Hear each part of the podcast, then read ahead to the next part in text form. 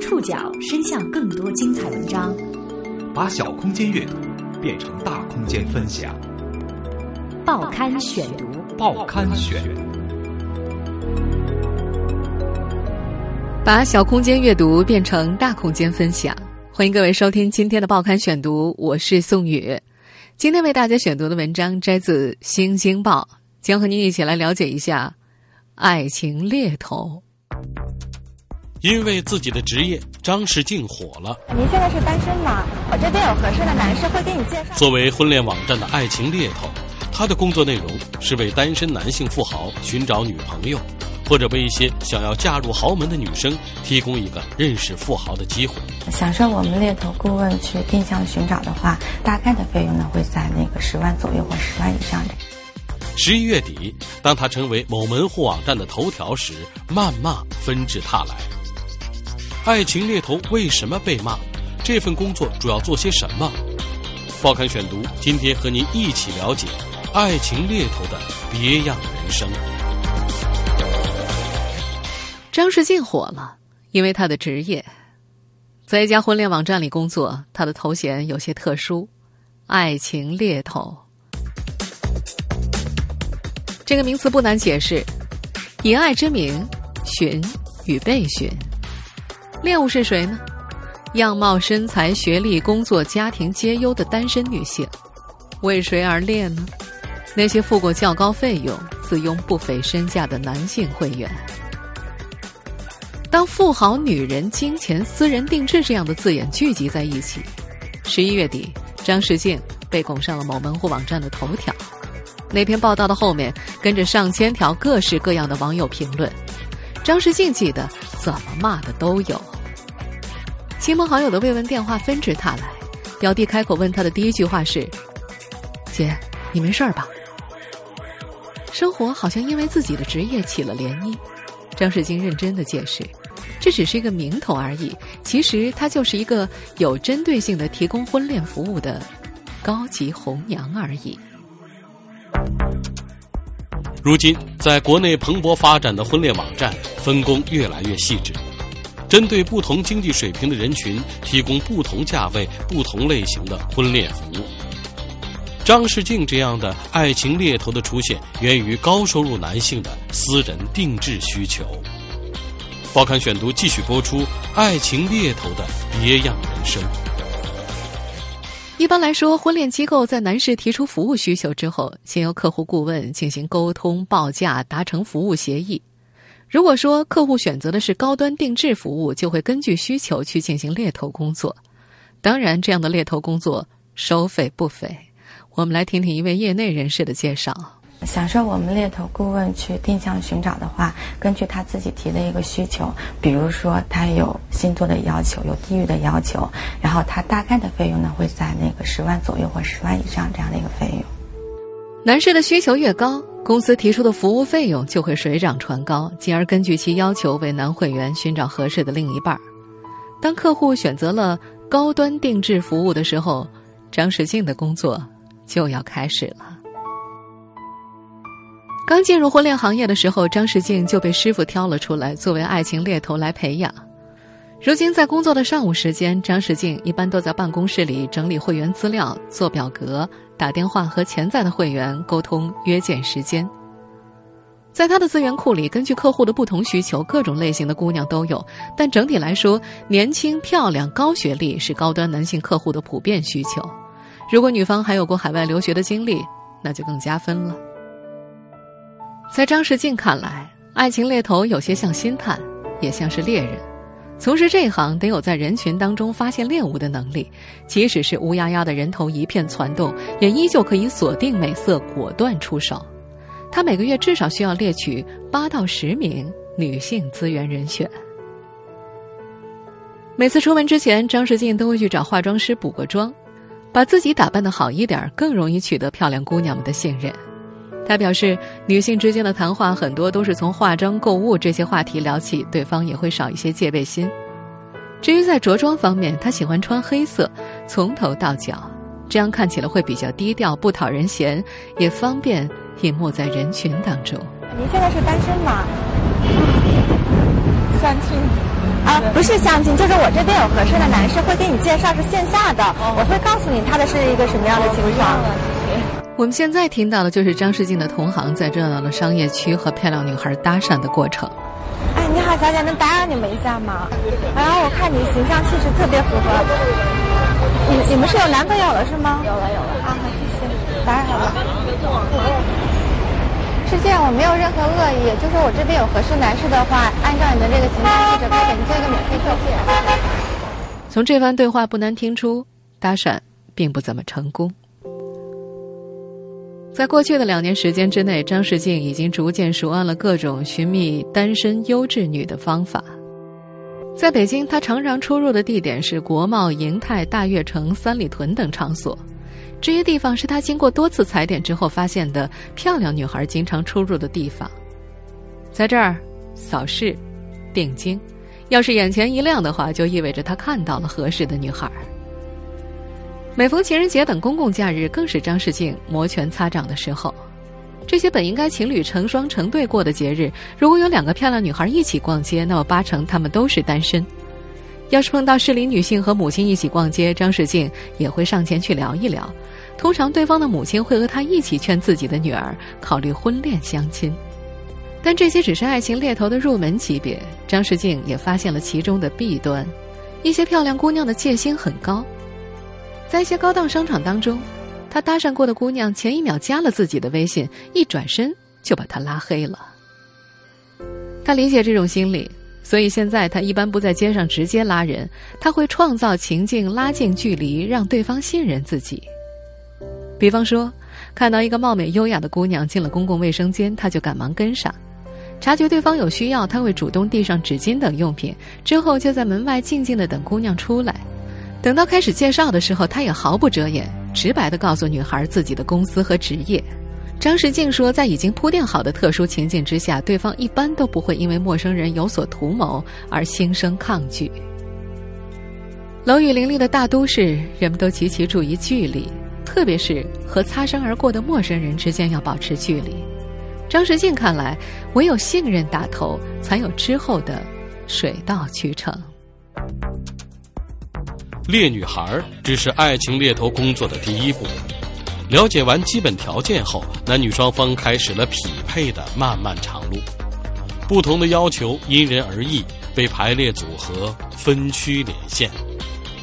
报刊选读继续播出：爱情猎头的别样人生。遇到合适的潜在客户之后，张世静会进一步和他们联系，预约见面的时间，深入聊天儿。还有不少女孩慕名前来，或者托朋友介绍，或者主动联系。见得多了，张世静已经不太相信女孩们主动提供的照片上的样子。他说：“现在的女生照片 PS 太严重，推荐给客户前必须得自己亲眼看一看。”阅人无数，张世静觉得自己眼睛很毒，看一眼对方的背包、手表、饰物、穿戴。不同的品牌式样的组合，他就可以判断出对方的品味、生活档次以及性格低调与否。张世静说：“才二十出头，拿着爱马仕，开着路虎，但自己月薪只有六千，普通工薪家庭长大，那高消费从何而来啊？这样的女人，我是不会介绍给我们的男客户的。最起码，介绍前一定会把情况悉数告知。”他还强调自己得有责任感的去牵线。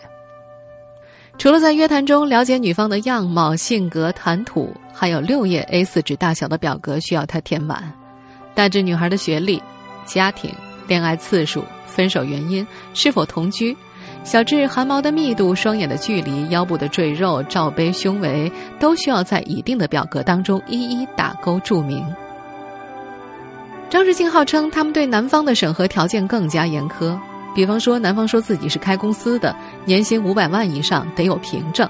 男性客户除了要缴纳高额的定制服务费，还需要提供身份证、户口本、毕业证、学位证、房产证、劳动合同、公司营业执照、纳税证明、婚恋证明书等等。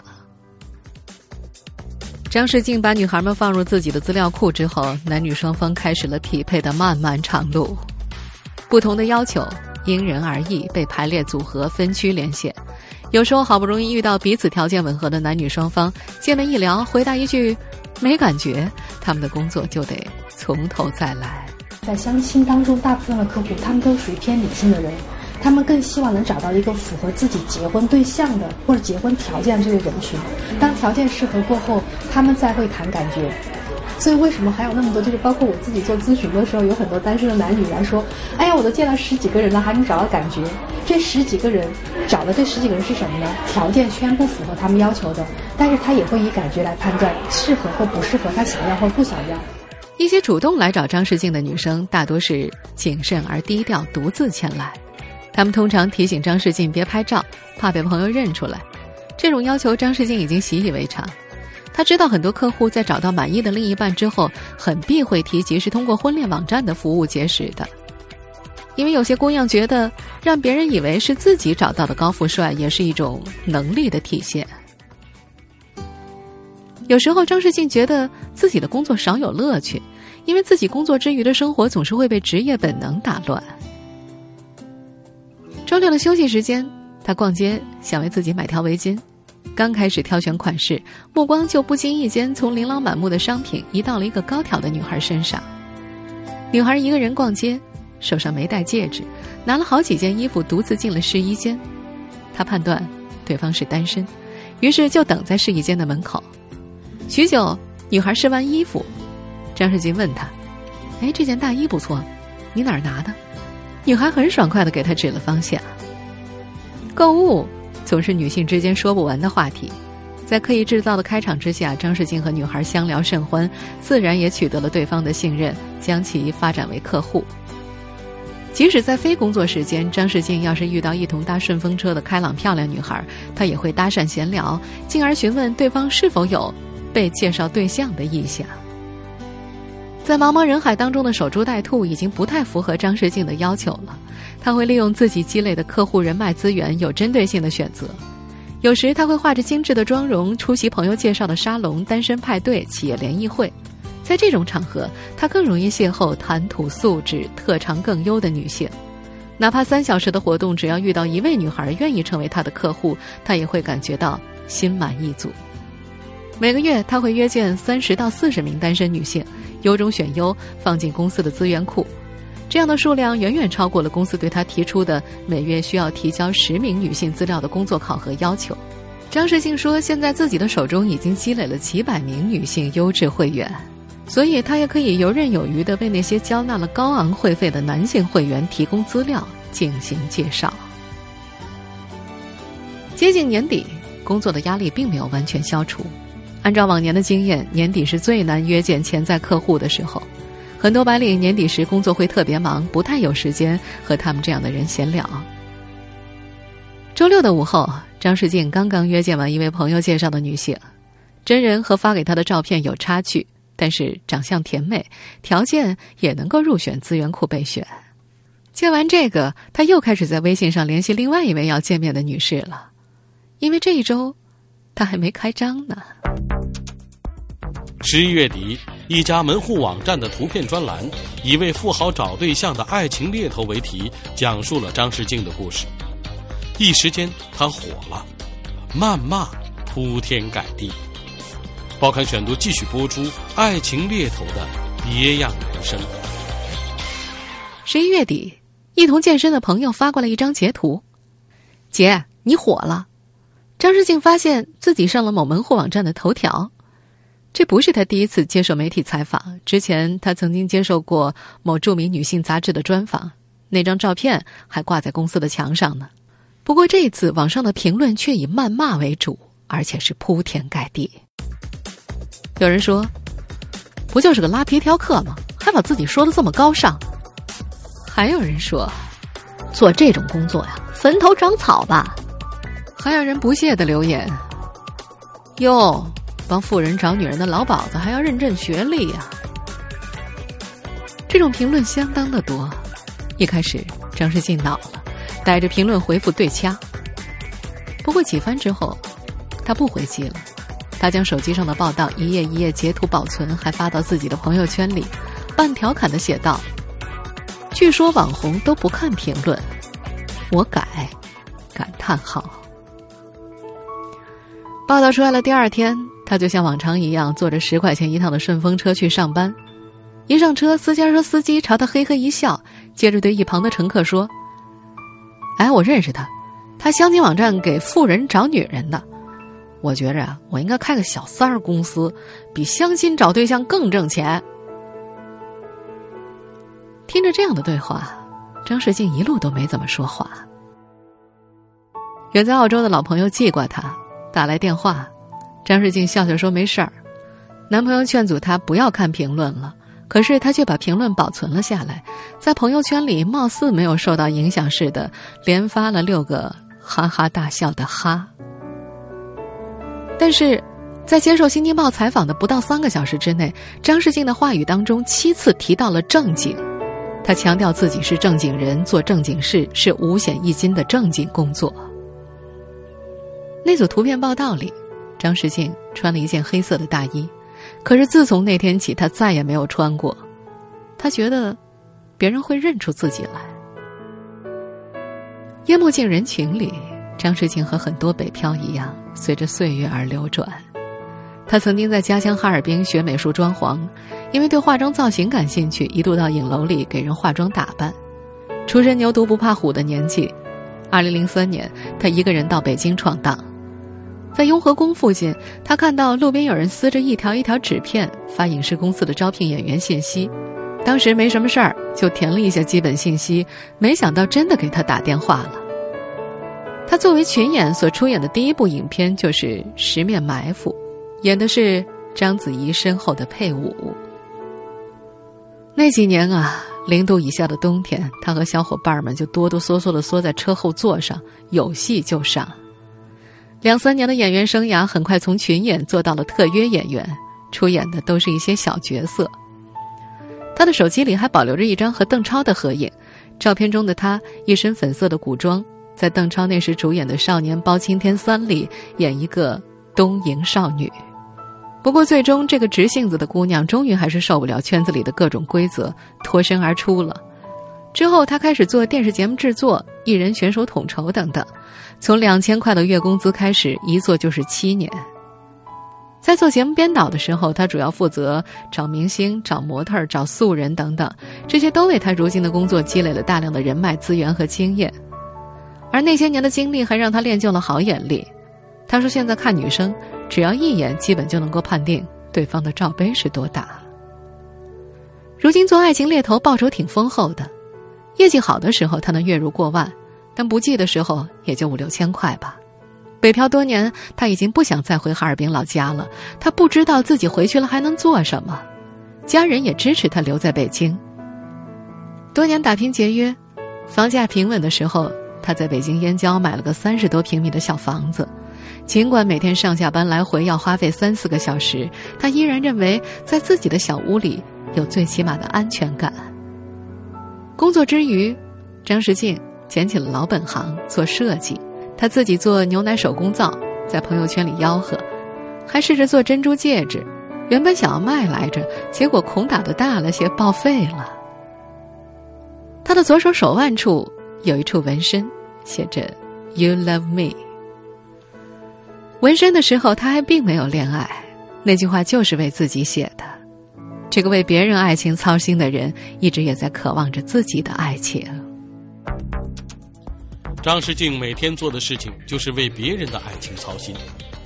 从事这行许多年，这位高级红娘发现一个奇怪的现象：同一个人自己找对象和委托婚恋机构找对象的标准，有时会有巨大的差距。报刊选读继续播出：爱情猎头的别样人生。张世静说：“经常有女孩子找到他。”抱怨闺蜜找到了高富帅，自己却一无所得。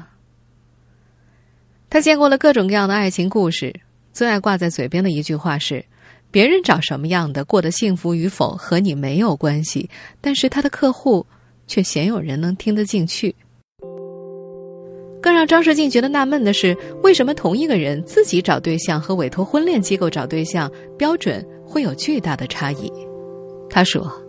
平时觉得人挺好，聊得来，经济条件不差的人，他们私下里也会谈朋友，但是，一来到我们这儿成了客户，就会把择偶标准提得高高的，分毫不许改变。有一个长相普通、身高一米六二、月收入五千块的女生找到他，非要让他给找个高富帅。张世静无奈的给他画了一张图，身高一八零以上算高吧，年收入一百万以上算富吧，还要颜值高。那么请问，对方为什么要找你这样的姑娘呢？这些年，张世进见过的奇葩案例也不在少数。曾经有过一个四十岁左右的私企老板男性客户，要求找一个没有恋爱经验、没有婚史的处女，而且还要求胸大，至少 C 罩杯以上，肤白，还不能是河南、山东和东北的。还有的男性客户非得找个和前女友一模一样的。面对这样的客户，张世静会和搭档的爱情顾问进行沟通，希望对方降低要求，但是。对方实在不肯让步，就只能放弃了。在他看来，在为自己的客户匹配结婚对象的过程当中，适度降低彼此的要求是成功的很重要的因素。他曾经遇到过一个部队大院里长大的姑娘，名校硕士毕业，工作条件优渥，肤白貌美。女孩子希望找一位年龄在三十五岁以下的成功男士，北京户口有房有车，没有过婚姻。张世进在优质男士会员库当中为他介绍过六七个人，见面以后都是无疾而终。无奈之下，试着为他介绍了一个三十九岁离过婚的男人，没想到双方却一见钟情了。看多了填充着求偶条件的冰冷表格和形形色色所谓的高质量男女，作为业内人士的张世静有时候觉得自己一看到人，脑子里就会条件反射似的列出一项又一项的指标。身高、体型、样貌、气质，但是从业经历也告诉他，有时候爱情和条件没什么关系。好多人花两三年时间在他们那里注册会员、交钱，依然找不到另一半。成为爱情猎头的这两年，张世静时常能够接触到美女富豪，能够出入高档会所。工作结束之后，却常常拖着一身疲惫。搭八幺四路公交车回远在燕郊的小窝里。那句“别人的成功跟你没关系”，他不仅用来劝慰客户，也一直这么告诉自己。他清楚的知道，他所见识的那些浮华只是一份工作，谈不上生活里的反差。现在，她的感情挺稳定的，和拔牙时认识的男朋友已经交往了两年，两个人在燕郊的小房子里甜蜜的憧憬着明年结婚。张世静说：“别人看到的只是灯红酒绿、富人光鲜的一面，但是他们的爱情婚姻真的很累。爱情猎头做久了，他才明白，有个人相爱，才是真正的奢侈品。”